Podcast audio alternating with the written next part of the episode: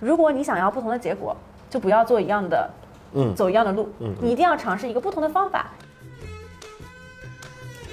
很多事情不是你当时就能预测到，更多是你马后炮的回溯，嗯。然后发现啊，这个星星是连成一条线的，嗯。对，但这个星星连成一条线是它要先有星星才可以。对啊，就是大部分人在就人生后期的时候，往往会后悔没干的事情，对。而不是干过的事情。对，有意识到说，其实情绪没有所谓的好坏，对，就好像说，它就是一个能量。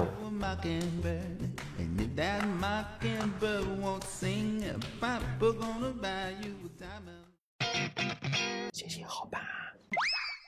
欢迎大家收听本期《行行好吧》。这一次我们请到的嘉宾是我们的老朋友李毅。Hello，大家好，我是李毅，很高兴又回到了阿秋老师，这次是真的在身边，哇塞！是的，是的。上一次我们的版本呢，大家没有看到视频版的原因，就是因为各种各样的原因吧，就是就是视频版没有搞好，因为上次你还在上次你还在肯尼亚。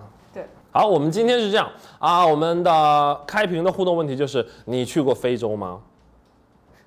我是没有的，我是没有。是有谁要来回答？那就是网友，网友对，呃，呃，那顺便，我们今天今天就是因为是一个机缘巧合，所以现在在相机的后面，在在这个麦的后面是有听众的，来，大家打个招呼来。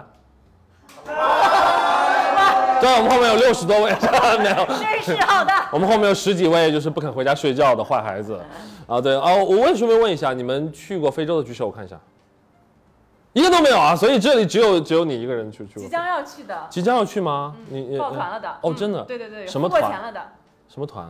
离异的团。哦，也 就是狮子观察团。对对对，我的团，对对对。哇，你你搞的这个团有没有什么？还有谁想去非洲的？有没有什么信息可以？哦，对，我们就是有肯尼亚还有坦桑尼亚的 Safari 团，然后暑假已经报满了，是我的生日团，所以有很多朋友会来。啊然后还有一个国庆团，就是会爬乞力马扎罗。如果你的身体够好的话呢，欢迎来报名。现在还有大概一半的席位。我每次嘉宾来了会玩一个就是暖场的小游戏，嗯，可能会让嘉宾出丑，也可能会让我出丑，因为我理论上应该擅长这些即兴小游戏，但是呃随便吧，啊啊，没关系没关系，就是非常简单一个游戏，就让我们迅速的可以就是达到一点一点默契。OK 对啊、这个游戏叫做大脑联通，哎，怎么玩呢？解释一下游戏规则，就是呃，我们我们随便脑子里想一个词，然后我们说一二三，然后就一起说，就一起说就 OK 了。然后我们听到彼此的词之后呢，OK，我们试着相互靠近，一二三，再说一个词没。有真的哦。对啊，我们的目的是异口同声讲出同一个词。OK。对，但因为我们应该就是我我们今天是第一次肉身相见，所以我不知道这个这个流程会不会很长。如果很长，我们就是快剪，好吗？就是我们试一下。你想想好一个词，我想好一个词。呃，OK，一二三，矿泉水，矿泉水和喜剧。OK，矿泉水和喜剧。来，呃，一一二三，口水，口水和苹果，口水和苹果，口水和苹果。来。一二三，医生，医生和嘴，哦哦哦，医生和嘴哦，医生和嘴，来，一二三，鸭舌棒，你看，哎，你耍我哈，我没有想到医生和嘴，你想说什么？他没听见，你再再来一次，一你没听见对不对？嗯。好，医生和嘴，嗯，哦，嗯，来，我换了，我换了一个，来，啊，你换了一个，我换了一个我已经想到了。你想到了，没关系，我就是医生和嘴，一二三，啊，我刚才说的是鸭舌棒。你刚才说鸭舌棒，我们就是我这样哈呃，用用用点技巧，我们用点技巧，我们这里就是一个啊、就是把刚才我的那个呃鸭舌棒和他的鸭舌棒剪在一起，可以吗？这个当然是很很假的，就是这这半边是我的视频，那半边是他的视频，然后就放在，没关没关系，我们刚才就算是鸭舌棒 OK 了，好吗？好，可以，好。哦，我们刚才玩了一下，就是现在就是热一下场哈，让我和李毅恢复一下当时的一个聊天的状态。我刚才其实李毅刚才这边做了一个呃分享会，讲了很多，我我我甚至记了笔记，这个笔记呢就成我以为你都没有为了我们。听呢。我什么啊？我只是看着在玩手机，啊 非常认真，其实是在记笔记的，记笔记。对，就是呃提到一些我觉得蛮有趣的一些话题。那我们现在的观众和听众，他们并没有参加我们刚才的那个分享，所以有些话题我们可以往深度的再聊一下。对，就是就是我我听到了一些我自己特别认同，但其实身边的人好像也并不是很理解的话，就是类似于你提到说，哎，如果我明天死了，我也没什么遗憾。就是有一种就是这种这种活法，很多人没有办法理解。对，你是你是怎么你是怎么看待这个事情的？对，我记得我听到他的时候，可能我还大学没有毕业，嗯我好像是我我想一想，但可能不是一个正确的 source。我好像是看到有一个女生叫张梅，她也是前麦肯锡的，她后来嗯去做了一个旅行公司叫碧山旅行，嗯是国内的一个比较高端的旅行公司吧。然后她当时说为什么她要辞职，然后去做旅行。就是因为他突然有一天在飞机上面，就是在飞过应该是尼尼泊尔呃啊。喜马拉雅山的时候，啊。就突然想到说，那我怎么样去生活才可以让我有这种，就是如果我明天死了，我也不会后悔。就是如果现在飞机掉下去也没有关系，对对对对是的可能就是在飞机就是会有一些气流，对你就会，我还有好多没有做的事情，那个时候特别难受。对对对，是的。然后我当时听到的时候，其实就跟你刚刚反应一样，就是啊。啊，还有人是这样想对的，就是还有这种活法和可能性。嗯对，但是下一步就是想说，那我可不可以也这样想呢？或者是我要做点什么才可以也有这样的想法？嗯，对，我我我最初有这个想法的时候，也差不多是在十年、十一年前。就是我怎么知道是十年的呢？我不知道大家知不知道，就是得到，就是罗胖，嗯，他那个时候呢做了一个公众号叫逻辑思维，逻辑思维，他就开始做一一些视频什么的。他的第一期，我觉得差不多就是十年前吧，第一期叫向死而生，那他说就是你得往往死了去活，就这个活的才比较比较爽利，就比较比较比较比较痛快，就差不多是这么。我就觉得嗯嗯，然后就做出了一些类似于辞职这种傻事，对，就是也是多少十年前在做什么？我十年前刚刚开始学习这件事情，但还没有全职做。我当时的职业应该是在一家商业地产公司里面做那个投资工作。OK，对真的是跨度很大，因为我之前没有聊过你之前是做什么的。是我十年前刚上大学，是一些年龄差。哎哎，你是九零后对不对？嗯，九零后，我刚好是跨在那个线儿上，我八九的嘛，啊，所以其实和九零差的不多，但是我是就是你的长辈，他们就是跨一代大家没有看过新闻带带裤？啊，我不知道，我不知道，我可能很快的就是跳到了一些就是纯纯的动画片儿，就是有点不看节目了。我的印象中还是就是大风车，OK，就是没有更更深入的。回到刚才那个话题，就是，呃，你你为了让自己没有遗憾，你你你你做出过哪些事情？哦，嗯，这个问题挺好的。嗯我觉得有一个点就是，你想要拥有的体验，可能要就是不留遗憾的去有那些体验。嗯就包括很多人就说啊，为什么要去非洲？我记得我当时这个感觉就，我又没有去过非洲，嗯我还记得我当时给我的。已经在非洲找好了一个室友，然后给他发信息、说，我今天还是明天就要到了，嗯然后他就给我发了一些类似于说我们家在哪儿啊，怎么找到我们家的门牌号啊、嗯什么的。然后他说，那你来过非洲吗？我说没有啊，就是第一次来就来投奔你了。对，他说哦，可以吧？对，就他也有点惊讶。但我当时的想法就是这个地方我没有去过，所以我想去看一看。嗯好，哦，还有一件事情就是，我记得我大学毕业的时候，就刚刚有一个小伙伴有分享说他有去 Gap，然后去澳洲打工什么的。嗯我大学毕业的时候是去阿拉斯加种田，对。那个时候就已经开始种田了吗？那时候我还不知道我以后真的会种田，所以命运就是如此的无常，为什你知道么选择阿拉？斯加啊？就是因为我没有去过阿拉斯加，然后我哦听说阿拉斯加夏天很美，对，啊就它有，是是是因为是极昼，对所以就我们当时会就是晚上十点再去登山，因为都是天亮的嘛，啊对，很有意思。然后我当时就想说，哎，我马上就要去工作了，还是一个蛮忙的工作，我是不是先找一个就是没有办法以后再体验的事情？谁想到我后来又体验了种田，但我以为当时是我唯一人生中种田的机会，所以我觉得可能就是就是因为当时种过田，嗯，对，但其实我觉得没有，但是就是。对，没有影响我后来想要做农业，因为做农业是有一个特别就是 random 的、很很随机发生的事情。嗯但是当时就是你回去的时候，我觉得有很多事情不是你当时就能预测到，更多是你马后炮的回溯。嗯然后发现啊，这个星星是连成一条线的。嗯对，但这个星星连成一条线是它要先有星星才可以。对对我之前有一些经历，我会觉得，哎呀，我走了弯路。嗯。然后很多年以后觉得，嗯，其实不是弯路，就是那那其实就是捷径。那个，我觉我觉得刚才我们说的这句话就是，如果我明天就死了，我是没有任何遗憾的。这个事情，就是我一直觉得遗憾和后悔是两个词，遗憾更难受一点，就是哎呦，我怎么没干啊？哦，对对对对对，是的。后悔是我搞砸了，我搞错了哎；遗憾是我没干，就是你永远不知道对会怎么样。对对对对，其实那个点是我很喜欢的一句话，就是大部分人在就人生后期的时候，往往会后悔没干的事情，对而不是干过的事情。对，我有一个朋友，他就说他有一个很搞笑的理论，就说他不会错过任何一个婚礼。诶，嗯，他就会经常去参加，就朋朋友邀请他，就会就是哪怕不在他的这个国家，他也会去参加，因为他就觉得说婚礼是对他的朋友来说是啊、比较重要的一件事情嘛，他就希望可以在那儿。但是其实我过去几年是错过了很多的婚礼，因为我就觉得说我的工作更重要，或者是我没有时间去参加等等等等。然后这次其实很神奇的一点就是，我本来是没有打算去广州也开线下见面会的，结果就是我在回国之后就几天前吧，我的一个大学同学给我发信息。说他要结婚了，而且是跟我们另外一个大学同学。我们学校本来也没有几个中国人，所以他就说，哎，我其实之前不知道你回国了，所以现在你就知道你回来，你要不要过来，就邀请你。然后我当时就有点纠结，因为我想说，本来我就是回来的时间也不多，然后呢，又因为七月一号要在上海做那个见面会，所以我觉得还蛮辛苦的，就第二天就要飞到广州。然后我就跟我那个就是说一定要不要错过婚礼的朋友聊了一下，他说，嗯，我觉得你应该去，因为你未来就会。不会后悔你做过的事情，而会后悔你没有做过的事情对。他就说服了我，然后我就决定去婚礼，而且我还加开一场见面会。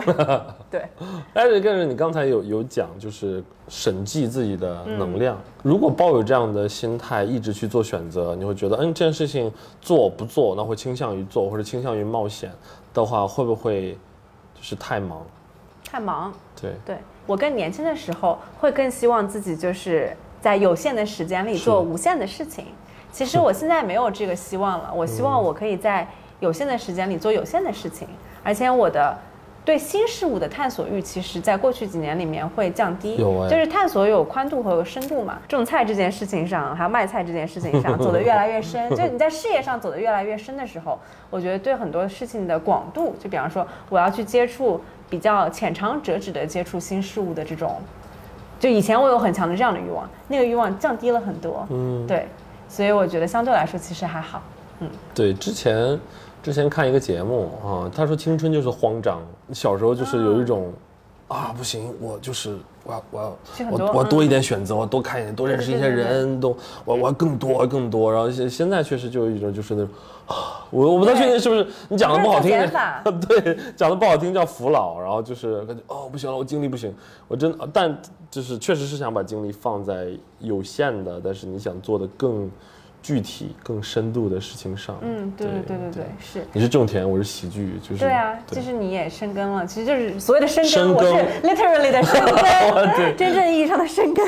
对那个耕的感觉其实还挺难受，就是你得真的就是要要躬行，就是要自己搞，搞完之后就发现哇，就是两手脏，就是什么事情都把手弄脏。对对，就像你刚刚说，就是能量审计，你会想说这件事情会耗你的能量。嗯所以我刚刚提到一个点叫做觉知，对能量的觉知。嗯就可能我更年轻的时候那种慌张，就是你其实在消耗很多你的能量，当然那个时候其实也有更多的能量，然后你就可以一直的消耗，但你没有意识到。但我可能就是年纪大了之后，会对自个儿的能量更有一个很好的认知。是这样的话，在你消耗多了之后，你还可以有意识的给自个儿充电。那你会觉得能量比之前更多了吗？之前的那种起伏会更大，你就是不慌张了，对对对老了，更加平稳。更加平稳。嗯，呃，会觉得少了一些新鲜感吗？不会啊，因为你深根的时候会发现很多新的东西嘛。你深到五米的时候，又发现了一个新的虫子，然后升到十米，发现有不同的土壤。那可能就是那些就是考古的人的乐趣。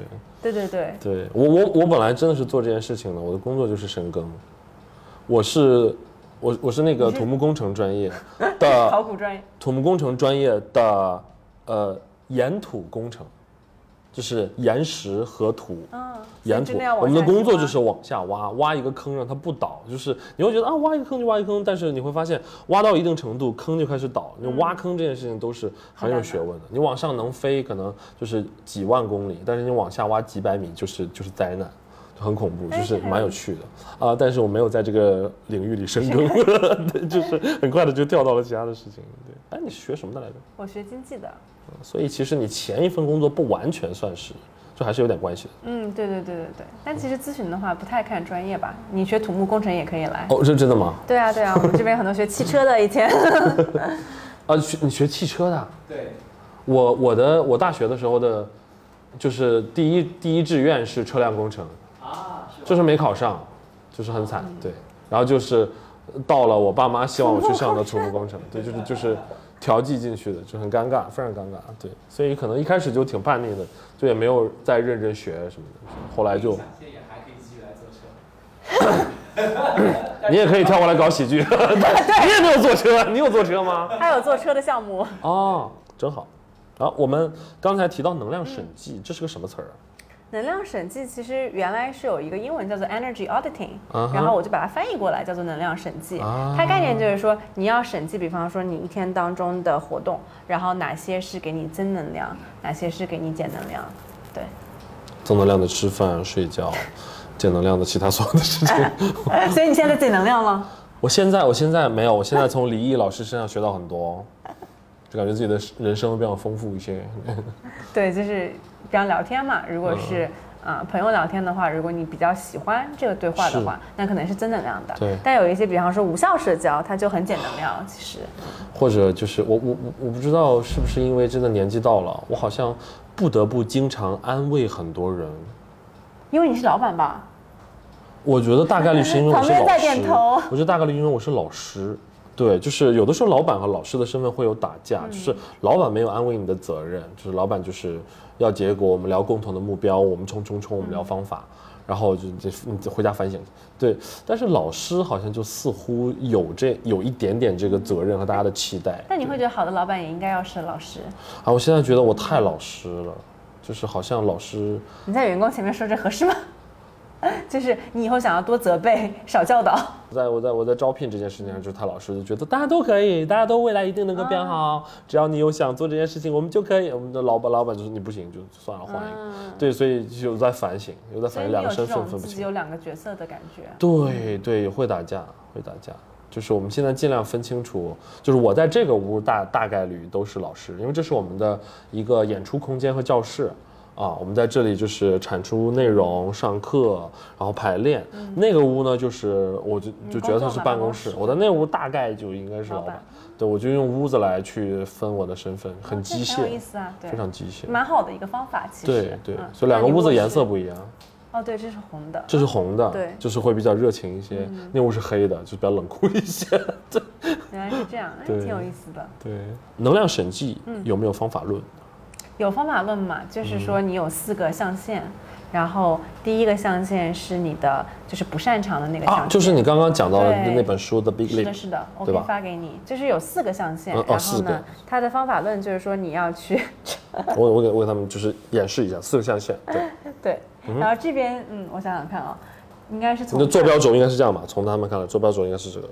我印象当中这是时间，对吧？嗯，这个是哎，还有一个坐标轴是什么？没有那个象限不是这样分的哦这样子啊对，它只是说有四个象限，就是你不擅长的，嗯然后和你可以做的，你擅长的和天才区域。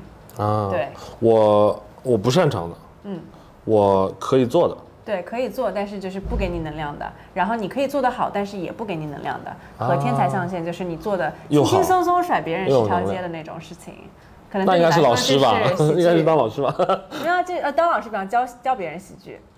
嗯嗯，对，嗯，这这个好像是我比较擅长的事情嗯。，对。但比方说，当老板这件事情其实是啊、不在你的天才象限，确实它可能是你已经慢慢学会了，所以他在你的优秀象限。但是呢，你每次当老板还是会觉得心累，然后会觉得说他有点耗你的能量这种感觉。对，那他的建议就是，你可能在搭建团队的过程中，慢慢的可以找到可以嗯扮演就是老板角色或者是管理人角色的人和同事，这样的话，你就可以更好的去扮演你老师的角色，太好了然后更多的活在你自个儿的天才象限，这个就是他的方法论。嗯，我刚才在跟我们旁边的就是我的同事眨眼，因为我就是雇他来管我的，就是我就觉得自己就是太太拖拉、太野、他想法太多，他什么都想做。对对对对对，所以就需要有互补嘛。而且你要相信，每一个不在你天才象限的事嗯情，你不想做的事情，都是别人的天才象限。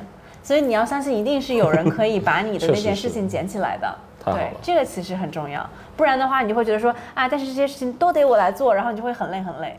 你你你因为因为审计了自己的能量之后，放弃的你原来觉得非常重要，现在觉得啊我怎么那么傻？你觉得你觉得最大的那件事情是什么？就是一个是我比方说自己要整理我自个儿的日历，然后就是要排我自个儿的 to do 每天那些，现在是有人帮我做了，因为他非常的就是有管理和组织能力，他就很适合帮我来做这种。他就是在 MBTI 里面是 J，J 就是那个 organize，嗯，对，然后我自己就不是很 J，所以呢，这个就是一个对我来说很大的一个释放。之前我会觉得说，那我当然要管理我自己了，我一定要把我自个儿的每天的日程排排好，但是我就是做不到。对，就排的不好，嗯。然后另外一个就比方说做我们的销售运营，然后我刚才有分享到，就是在见面会的时候有分享到，就是我有一个同事现在来帮我们做这一块儿，然后我看到他的时候才发现，哇，他在做这件事情上能量比我高很多。虽然我也蛮喜欢做的，然后也觉得自己可以做的不错，但我长期的做是会累的，他长期的做是会越来越有能量。这个时就会让你意识到说，哦，这才是天才象限里的人应该有的样子。你的天才象限是什么？我的天才象限应该是和人的这种，嗯，比方说管理员工，我特别擅长把他们放在最能就是最大化他们能力的那个象限，和帮他听起来就是你是一个天才老板，然后 就尤其是比方说，我会很擅长，就是跟这个人说，啊，我发现你这个其实没有那么适合，我们可可不可以给你另外一个岗位，让你可以过得就做得更加好，就把人放到合适的位置上。我我我我超不擅长这个事情，我超级不擅长。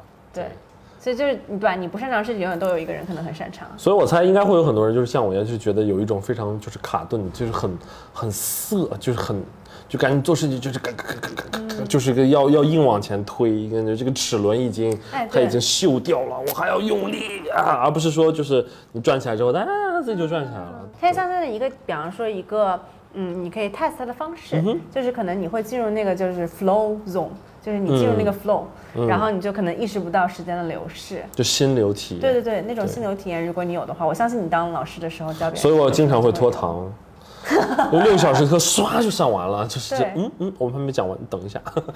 对啊，那就说明你真的很擅长这件事情。但是那种卡顿的事情呢，怎么讲呢？就是大部分的老板确实是需要某种程度上的去当一个六边形战士，因为你要嗯就是做很多事情。但我后来意识到说，没有六边形都是一百分的六边形战士，最多也就只有六边形都是六十分的六边形战士而已。但是你一定会有一件事情是你的一百分。那在你的团队可以慢慢搭建的过程当中。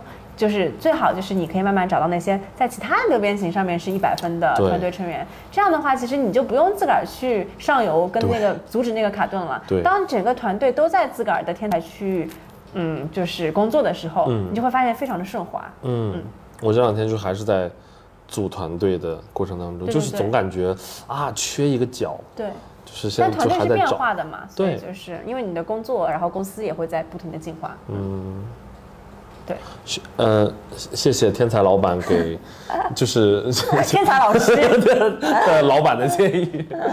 OK，我其实还有一个挺好奇的一个事情，就是你聊到一个词儿啊，就是恐惧。嗯，对，这个这个真的是因为因为呃，我我们会有我们上课的时候会有情绪的课程，嗯。我们大家去去熟悉和体验和对这件事情呃变得敏感，然后表达也更清晰。比如说呃，主要四种情绪嘛，喜怒哀惧，就是开心、嗯，愤怒、悲伤和恐惧。对，基本上前三种我们通常都会带大家体验一下，但恐惧我们很少很少，因为恐惧是一种特别。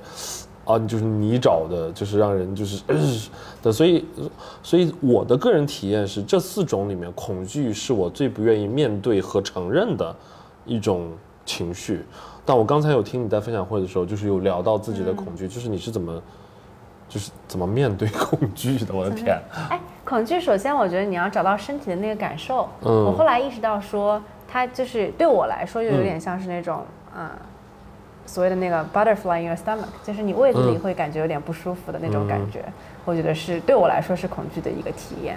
对，然后我今天分享的一个重点叫做和自己对话嘛，嗯。就是说我首先就像你们应该会在，我虽然没有参加过你们这工作坊，但我觉得其实现在人有好多是跟自个儿的情绪跟感受有点脱节的非，常锻炼，嗯。对，所以这个工作坊应该能帮很多人，就是更好的有这个感知。我以前的感知也不是很好，我觉得我是过去几年比较有意识的，就是去训练，包括就是比较看到，就是说哦，有意识到说其实情绪没有所谓的好坏，对，就好像说它就是一个能量，嗯，不会有人觉得说饿了是错的，是的，对，但饿了是也是一个感知，是一个物理感知。对是是。对，那为什么我们会觉得情绪感知就有好坏呢？就好像说开心就是好的，然后对吧？嗯，悲伤就是不好的。其是的，实是的，是的，并没有这样。然后我当时读到了这个之后，就发现啊，确实是这样。那我以后就不要觉得有的情绪是好还是坏的了。我会在情绪来的时候，就有点像看着它，就想说、嗯啊哈，这个情绪我之前不是经常体验到不。熟悉，对对对对对。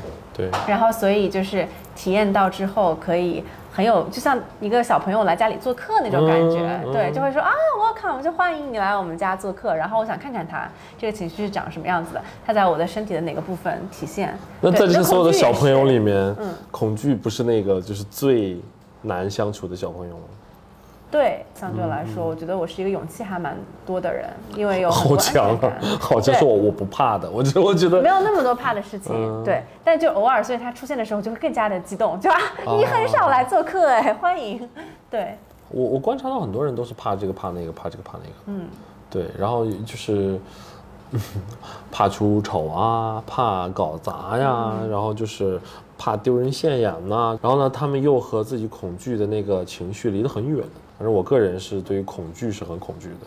嗯，对啊，所以我觉得更多人应该来上这个课。可嗯能如果说恐惧是一个终极大 boss，那你也可以一开始不要打那个大 boss，你可以先打一些轻松的 boss，对吧？就是一关一关的。对对对，就比方说你能够认识到自个儿什么时候是开心，这也很好啊。因为很多人可能都意识不到哪些事情给他们带来喜悦。我会说，那哪些事情给你带来能量呢？他也没有一个很好的认知。那可能如果他更有觉知的话，就可以慢慢的有这样的一个 list，然后也可以帮助他们在生活当中更多的去做这种事情。你怕什么？嗯没有什么怕的，最近。之前怕什么？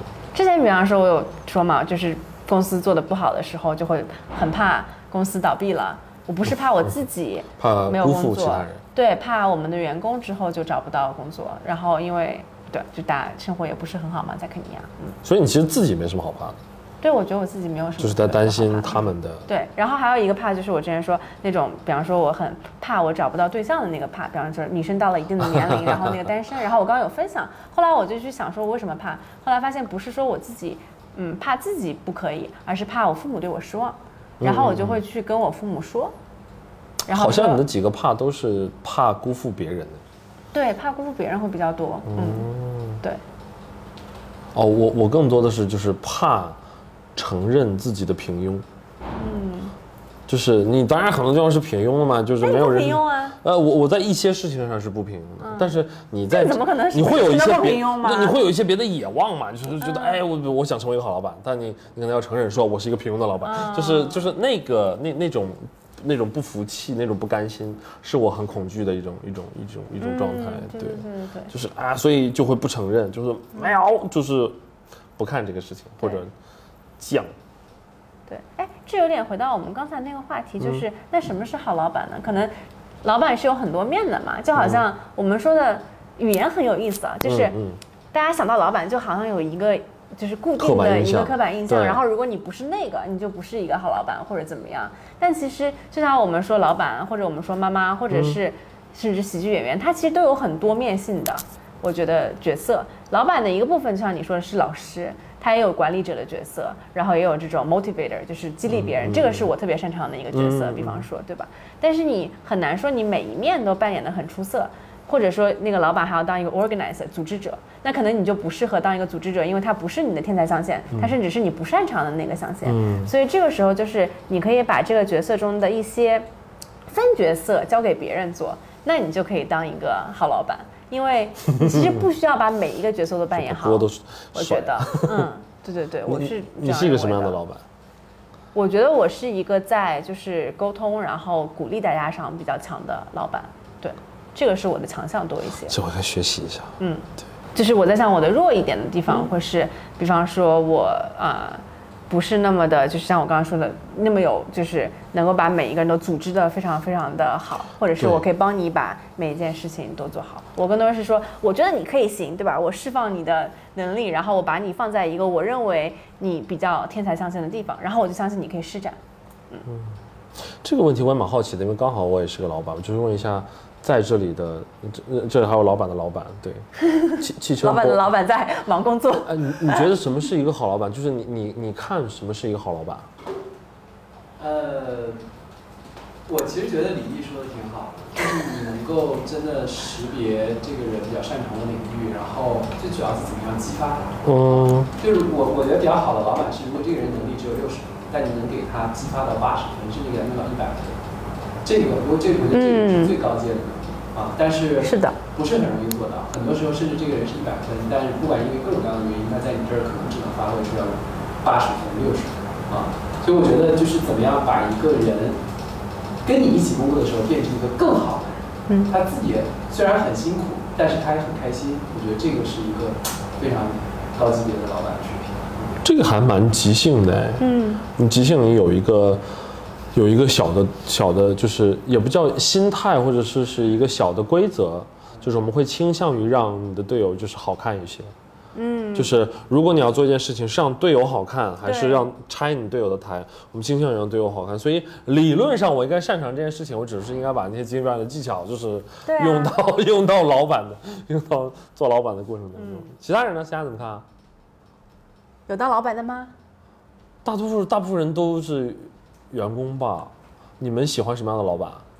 不加班的吗？就是这么刻板？哦哦，查查想要表达。不不不，就是说一下前面之前的经验，就是我很反感前面之前老板的一个点是他拖拉，就是他不想当坏人。嗯就嗯是如果说他发现公司有一个人可能他所做的事情正在危害公司的运行，或者说他其实这个东西并没有干特别好，那他就觉得啊其实也没有那么不好吧，或者嗯呃应该还可以做得更好吧，但其实让事情变得更糟了，或者说因为他没有直接跟这个同事去沟通或者是去对话，导致这个同事可能也没有意识到他自己的问题。然后让这件事情一拖再拖，然后导致也影响到了其他的同事，然后就会觉得，然后最后就不得不让别人来做这个坏人，就是所谓说啊，其实你嗯并不擅长这件事情，或者说其实你并没有做得很好，然后通常这个角色是由我来扮演，然后 就会因此得得罪人。对但我觉得老板不能恐惧冲突，这是老板还蛮需要有的一个能力。是的是的我以前非常的就是。冲突回避型，我还做过那个啊测试，我就是冲突回避型人格。我真是自己当了老板之后，真的彻底不回避冲突了，就是直面。因为这件事情会让你少赚钱，然后你公司可能会就是更更危机一些。对，会让你很影响团队。对对对，最后想补充一点，因为就是我在公司里边是自己当别人的老板，然后我身边也有老板，然后我就说一下，就是你是个小老板是吧？小老板，还有就是呃负责人的角色嘛。嗯然后就是我喜欢的老板也是，我觉得像刚刚李毅或者说呃这个赵赵科老师，然后他们说的一样，就是呃比较给自己，就就比如说我喜欢我老板比较给我自由的空间，就是我结果导向，就你你你跟我说你要什么东西，然后。就接下来你不用说说，就我非要按照你的那个来做，就是你不你不管我，就是不要教你做事，就是给你自由度专业。如果说越界了或者什么的，你可以提醒，但其他的就是你按按我的方式来，然后最后我给你呈现结果，就往往这个时候就能做的比较好。就比如说我来当领导的时候，然后比较好的几个点是，我能够激发他们的善意，就是善意。善意，对，激发就是。这也是我们真学企业管理，就是德鲁克的一个观点嘛，就是管理的本质就是激发他们的善意，对，或者说你能激发他的能力，就是能能把他嗯六十分发发挥出八十分对对对或者一百分，哦我觉得这个是是一个很好的点，对，也是我就是的经验教训得来的，嗯，就是这样的话，他们也会觉得很有成就感，嗯，我加油啊，加油加油！嗯，让你一百分的员工成为两百分。哎，你怎么知道他是一百分？嗯，对我看出来了。一脸就长着我一百分哦，就那种就很要命，就比我能干多了，真的是。那很好啊，我觉得还有一个好老板的点在于，你能够找到比你能干的人来做这件事情，这个是特别特别重要的。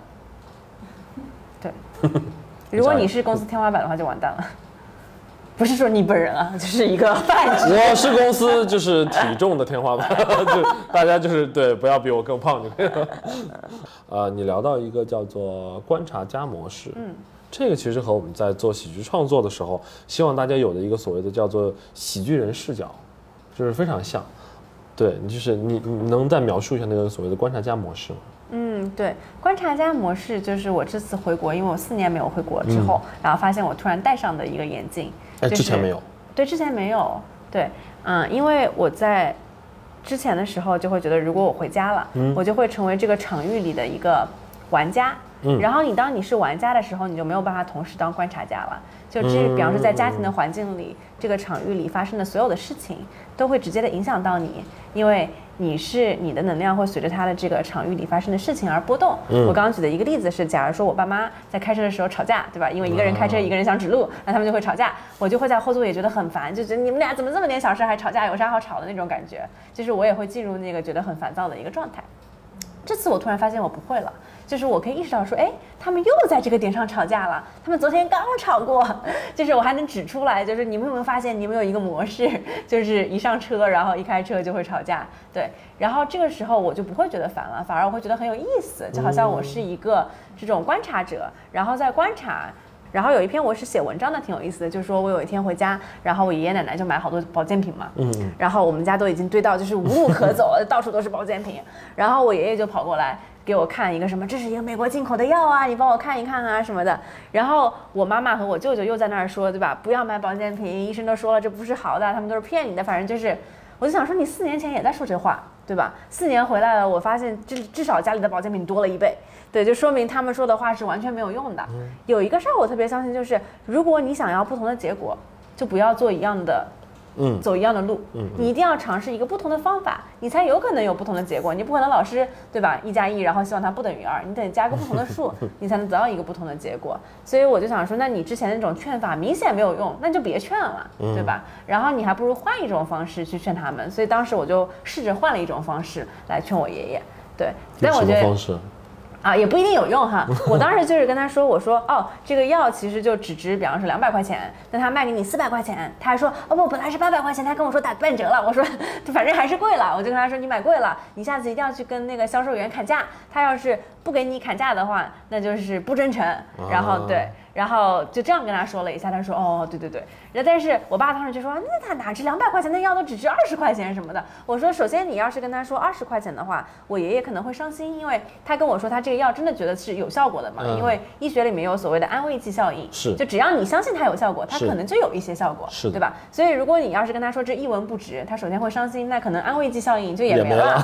对，然后第二就是如果你一开始就特别对立的话，他可能就不会听进去你讲的任何话对。你要让他觉得你跟他是一边的。之所以那种卖保健品的销售可以很讨老人家欢心，就是因为他让人家觉得，对吧？我才是亲儿子那种感觉，就是特别会讨他们欢心，特别会觉得我是为你考虑，我跟你是一边儿的。如果说子女这个时候是说我跟你不是一边儿的，那你就是把他们越推越远了嘛。嗯对，所以我就跟我爸又分析了一下我的这个思维模式，他可能也是第一次这样想到，他就说哦有道理，他可能之后也会去尝试这样的一个新的模式，就不会再陷入老的模式里面了。你给了他一个公式，无论爷爷说这个东西值多少钱，除以二，说这个东西原价就是 一百八，你买三百六啊，他说不七百二，就是你对啊，对啊，就还蛮有趣的。我也不知道有没有用，但我觉得至少是一个新的方法嘛。然后你可以看一下效果，我觉得这个才是一个。嗯，就是有效的一个沟通模式，不然你一直在那个 pattern 里面不出来，就可能以前我作为这个场域里的一个玩家，我就会也像我爸爸妈妈那样去劝，嗯，对，因为我觉得哦就是这样子的。但这次我突然有观察家视角，就是哎，这个 pattern 就是这个模式不太 make sense，没有道理，那我是不是换一种？什么东西激发了这个视角？我可能就是四年没有回家，就突然有了这样的一个有有一点见离感，对，有一点点这种距离感。对，就是说你是，嗯，游戏的玩家，而不是那个角色。就有的时候我们在玩人生这个，我自个儿那个博客叫做《人生游戏指南》嘛，嗯那就是我觉得我们是那个玩家，但有的时候把自个儿当成了那个角色。就是你在角色的时候，就有一种我完全无法太投入了嗯控制，对，而且太投入了。很多时候我们要跟事物本身有一点点的距离，你才能看到。给我一些启发，嗯给我一些启发，给了我们的那个所谓的呃视角多了一个解释的一个空间。嗯，那大部分人在遇到负面情绪，无论是自己经历，还是说是我观察到其他人的负面情绪的时候，就像你说的，就特别容易太投入了，嗯。太投入到自己的，或者比如你观察到爸妈在吵架，你就会被这个东西带进去对。而没有那个观察的视角，嗯就是对嗯这个还。蛮有趣的，哎，对对这是不是经常会发生这样的事情？然后把它记录下来，把它变成灵感，然后对。然后讽刺这个现象，可能反而能去转化，他们就觉得，哎，我怎么这么傻？我这我其实是这样的，对多了一个真的是这样子。我觉得喜剧做喜剧，然后的人应该就是很有这样的观察家视角。嗯对，但大家上来都是先拿自己下手的，就是所谓看得开嘛，嗯，就是看得开，就是先要自己的身上的事情，就是对对对先看得开，然后再看别人的事情，嗯，大家就是挺辛苦的。我们昨天还在上面提点会，昨天还是前天，就大家就是，而提就是会会提到一些点，点很多都是情绪的来源，反正就是又哭又笑的，就是还、还还挺有趣的。哎，所以喜剧啊，它第三季什么时候来？我的快乐明年吧，明年吧，明年那好远呐、年吧，对好吧，，要要给喜剧人一点生长的时间。就中国的喜剧的整个的工业体系，你看，呃，我们生产作品的时候遇到这么多问题，其实是因为我们生产人才的时候有问题。它最最基基础的那个基石应该是就生产人才的，就是你都没有人才的后对你，你都没有有师范学校，就是哪里来的老师？那没有老师的哪里来的学生？就是一波一波的，就是逻辑有问题。现在我们就只能找到那些所谓的就是真正的天才，但真正的天才是少数。对对对，已经哦刷了一波，而且绝大部分真正的天才，他可能这辈子都没有机会。真的着手去做一做喜剧这个事情，我们我们挖到一两个就觉得就是哦宝贝，这是个宝贝，不要用方法论束缚他，他不需要有方法论，就是做你自己，就是你想干什么干什么，我们就是看结果就 OK 了。但这种人是少数，所以还是要靠方法论一点点往上堆的，哎，但你也没有读过喜剧的师范学校啊？因为没有这件事情啊 你。是那你是怎么成为老师的呢？看书嘛，哇，是是，也不是都看过，奥德赛也不是都看过。奥德赛我是没有看过的，但奥德赛是前两天我们考那个经纪人证的时候，他考错的一道题。我跟你说他有多狠，他是莎士比亚，就是是奥赛罗嘛，他把奥赛罗写成了奥德赛，嗯，然后但是他那个屏幕很大，字很小，所以就是错了那道题。但我还是考过了，我现在是有证的，就是经纪人。恭喜你今。天题很难，啊今天题很难，对我挺开心的。啊，我们时间时间不多，我们聊今天的最后一个话题，就其实也是，呃，我我个人比较好奇的，就是我也经常问自己一个问题，就是我是一个非常倾向于去追求不确定性的人，嗯，对，就是不确定性的，但我经常会有点搞不明白自己那条线在哪儿，嗯，就是很容易太不确定了，就是逼自己进入到一种焦虑的状态，所以我一直不是很清楚我的那条不确定性的线在哪儿，就是我能玩多少球让他们不要掉在地上。你你的那条线在哪儿？但其实我也不知道那条线在哪里。对，就是你刚刚讲那个玩多少球的比喻，我觉得很有意思。你是那种就是英文叫做 parallel processing，就多线程工作的人吗？对，我也是，就。是 我倒不是逼的，就是我后来会发现，如果我只做一件事情，嗯反而就是，比方说我同时就是现在有创业，然后又写工写写作，嗯，就会让我会两边都做得更好。比方说我创业累的时候啊换个脑子，我去写写东西，啊，对，然后就会发现啊，相比那个好像这个很轻松哎，然后就可以写很多。所以其实我最近一年来是很高产的一个创态。业太辛苦了。对，就是相比对，然后就包括我可能同时甚至会就是做一些户外的团，因为这也是我很喜欢的，它的强度没有那么大，嗯。因为我们就是是做的很不频繁的，不算是一个很全职的事情，对，但同时又可以给我带来一些新的视角，所以我是一个特别喜欢多线程工作的人，嗯，但有的人不是这样，我觉得这个就回到大家了解自己，就是比方说有一些我做学术的朋友，他们就真的是很愿意好好的当一个博士，然后就是在一个很细分的话题里钻得很深，而且他们会告诉我说，如果我要是今天不能专注、不能 focus 做好这一件事，我可能就做不好了。所以他会很在乎自己是不是真的是钻研在一件事上的，这个就是人与人的不同，对。但我就发现说啊，可能我多线程的时候多抛几个球，我反而能抛得更好，比我只抛一个球的时候抛得好。所以这是我自个儿的一个自我认知跟了解。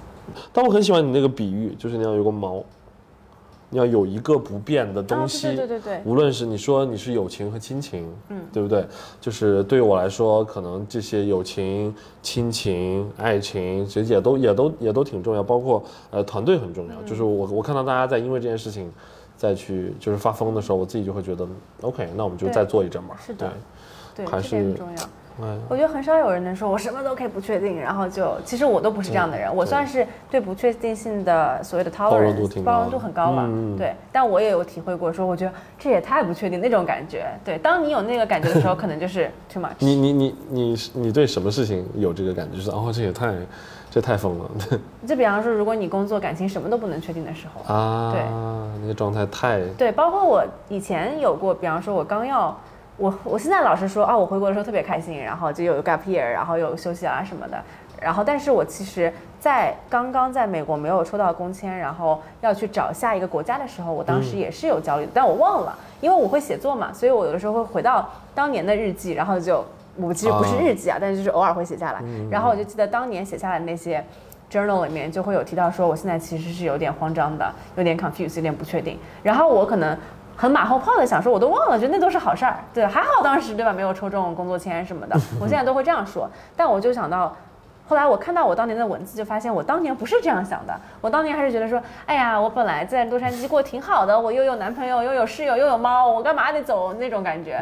然后而且我都不知道我下面要去哪儿，所以就是可能你会忘掉以前对不确定性的那种不包容。你你把你把那些东西美化了，对对对，哎，但你确实证明了，可能我成长了，就是下一次这件事情再发生的时候，我就不会那么的焦虑了，所以你的这个阈值也会提高。对我们管那东西叫做那个，就是叫傻傻逼速率，嗯，就是你你隔多长时间会觉得，我当时真的跟傻逼一样。对对对对对，对，就就是啊，我。傻逼一样，我干嘛那么焦虑？我对对对我我我人生最焦虑的几个阶段，其中一个印象最深刻的就是二零年困在美国买不到回国机票的时候，嗯，就真的没办法，你就是你看着你的存款在下降，你们什么事情都做不了，嗯，然后我们就被逼着很多开了很多的线上课啊，或者怎么样啊，就是我什么事情都做，就是。啊，就是好焦虑，每天早上起来会花两个小时左右的时间逛所有的就是航空公司的官网，看有没有票，然后怎么转，打时间。最后我那趟是是西雅图飞首尔，飞东京，飞上海，上海上海隔离，然后再回的北京，然后就是 算是回来了。终于回来了。对啊，就是你时间，我待到第六个月，我的签证快过期了，就一百八十天，我一百七十二天、七十三天的时候走的，嗯，很挺焦虑的。滞留了，对。对啊，就挺怕黑在那儿说以后不让我再来了，就是这种，就挺烦的。对，那是最焦虑的一段时间。但是回想就觉得还挺开心的，每天就做做饭、剪剪片子，然后就现在的生活就是回来，先回来了，然后呢，你胖这么多，就我我在美国的时候，我以为我已经胖到极限了。结果 就是没有，我还是没有，还是没有想象力，这这就我的想象力太太薄弱了。我现在就胖好多，我胖了差不多得有四十五，接近五十斤，哇塞，五十斤啊！五十斤就是摊在这个桌面上，就是一摊肉，就是说你五，十斤之前肯定更帅啊！那不一定。他们说我现在就是看起来比较可信一些，就是 在搞喜剧的时候 比较可我信当老师的时候就是比较可信。我说，那你听我的，别人说，嗯，那我听他的吧，他都一百一百多，就是 一百多，我一百多，我一百多。啊，今天还挺开心的，就是算是我们把上次那个哎呀有一点遗憾的事情给对对补上了。对我都忘了当时还有一个遗憾，但是我确实对对，时间过得比较快。对对对就这次你你说你要来的时候，他就哎呀，上次没有、没有能做成，对对，录成视频，嗯对，挺好，开心。我们而且我们是大脑联通不错，对我们成功了第二次 party，对，今天也算是个 party。party，对，今天很好，好，那今天非常感谢李毅给我们做了一个面对面的交流，对，而且这是一个深夜档，现在已经马上就是十一点，马上就十一点了这是午夜啊！没有没有，这是我们喜剧人刚刚开始，我一会儿还要上去，我们还继续读稿，我们就很疯狂，好吗？塞对，很疯狂，嗯。好，感谢收听收看本期节目，我们今天就到这里，拜拜拜拜。如果大家喜欢我们的节目，可以点亮五颗星，或者添加闹小闹的微信，加入我们的听众群，我们在群里等大家哦。感谢你收听本期《行行好吧》，想看视频版的话，关注阿秋求你了，一键三连哦，求求你了。